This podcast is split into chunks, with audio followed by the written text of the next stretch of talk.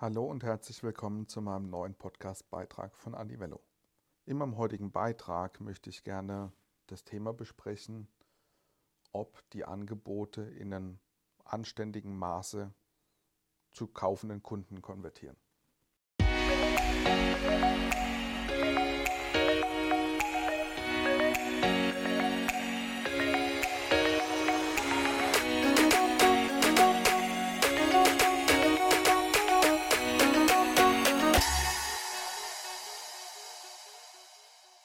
Vor meiner heutigen Tätigkeit war ich jahrelang im Innendienst tätig, im Telefonverkauf tätig und auch heute habe ich natürlich auch viel mit Angeboten zu tun. Und das, was ich immer wieder feststelle im Austausch mit unseren Interessenten, unseren Kunden, mit den Vertriebsmitarbeitern, wenn es darum geht, ja, wie hoch ist denn so die Abschlussquote, wenn Sie Angebote schreiben, wann schreiben Sie Angebote, dass sehr häufig gesagt wird, dass wir viele Angebote erstellen, das ein riesen Zeitfresser ist und auf der anderen Seite aber in Relation zu wenig Abschlüsse generieren.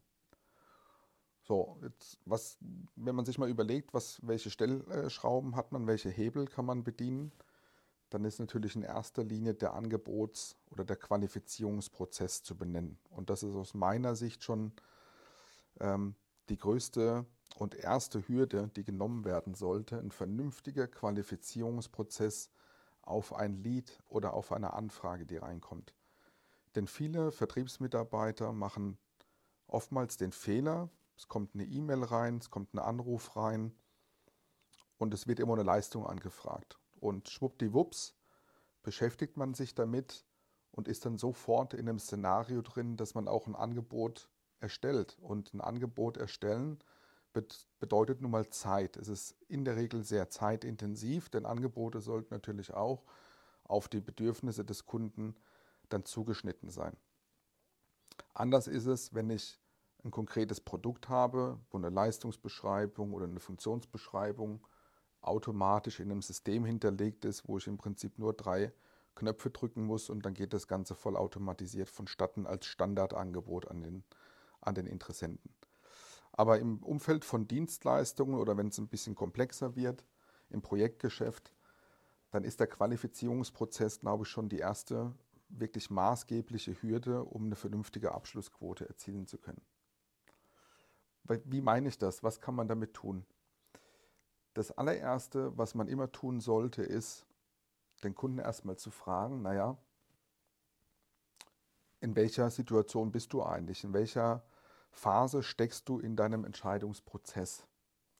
Denn oftmals gibt es natürlich die Situation, dass Vergleichsangebote eingeholt werden, dass es erstmal eine reine Preisinformation ist, damit das Thema mal intern positioniert werden kann. So, und das kann ich damit natürlich schon sehr gut umgehen. Das zweite ist dann immer zu fragen, okay, in welchem Zeitrahmen soll denn das Projekt oder die Zusammenarbeit erfolgen? Das sind auch schon sehr gute Indikatoren dafür, wie werthaltig und wie spruchreif letzten Endes ist dann die aktuelle Anfrage, die bei mir reingekommen ist. Was ich darüber hinaus noch sehr gerne an, an, zusätzlichen Informationen generiere, ist zum Beispiel zu fragen, wer entscheidet denn noch mit in dem Prozess, sodass man ja selten eine Person hat, sondern meistens wird ja ein komplexeres äh, Projekt oder ein, ja, eine, eine Leistung in mehreren Gremien oder in einem Gremium aus mehreren Personen entschieden.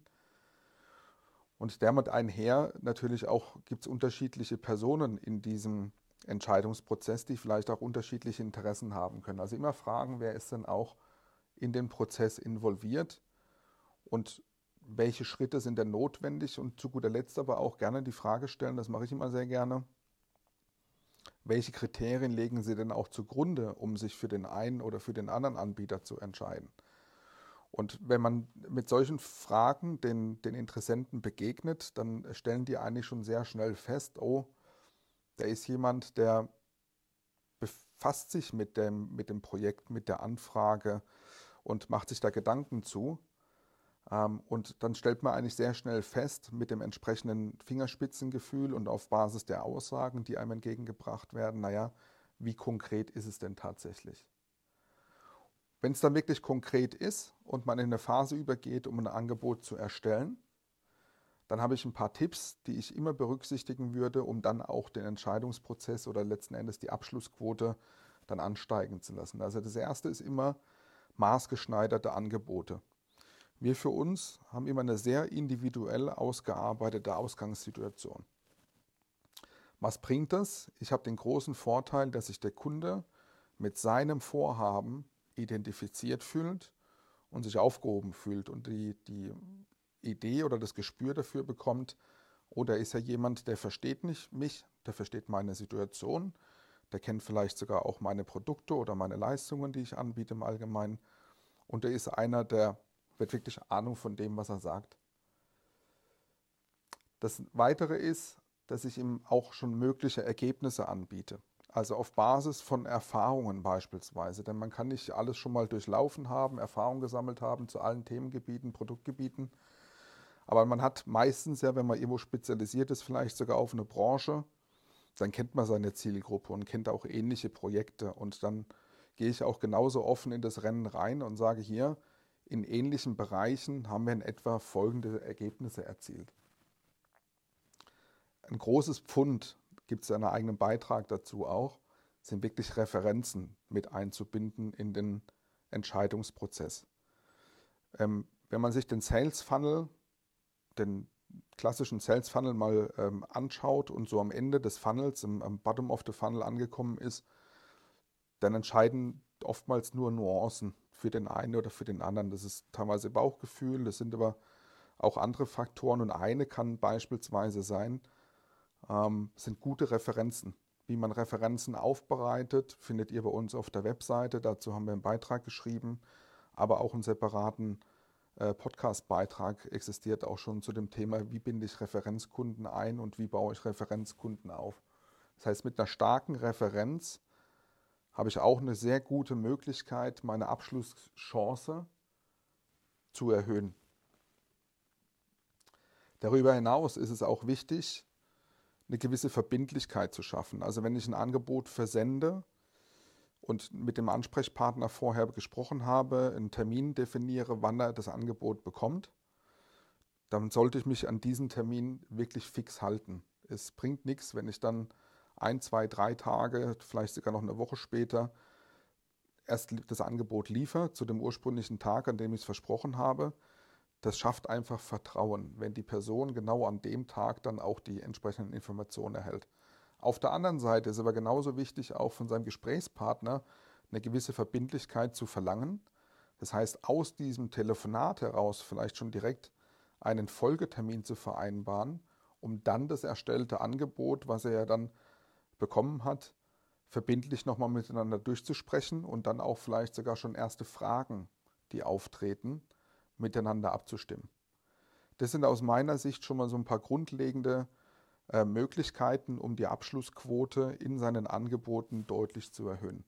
Also erstens nicht jedem einfach ein Angebot zusenden, zu erstellen, auch viel Zeit zu investieren, der anfragt. Zweitens einen guten Qualifizierungsprozess und diejenigen herauszufiltern, die wirklich einen gewissen Reifegrad haben, wo es sich rentiert, das Angebot und auch die Zeit zu investieren und dann aber auch immer individuell mit einer entsprechenden Verbindlichkeit. Ich hoffe, dass ich euch ein paar spannende Tipps geben konnte, wie ihr die, die Abschlussquote für euch selbst vielleicht nochmal ein, ein Stück weit optimieren könnt. Ich äh, bedanke mich, dass ihr dabei gewesen seid. Würde mich freuen, wenn ihr beim nächsten Beitrag wieder mit einschaltet. Auf der anderen Seite würde es mich ebenso freuen, wenn ihr einen Kommentar oder wenn ihr ein, eine Bewertung hinterlasst. Und äh, dann wünsche ich bis dato alles Gute, bleibt gesund, viele gute Vertriebsgespräche. Euer Daniel.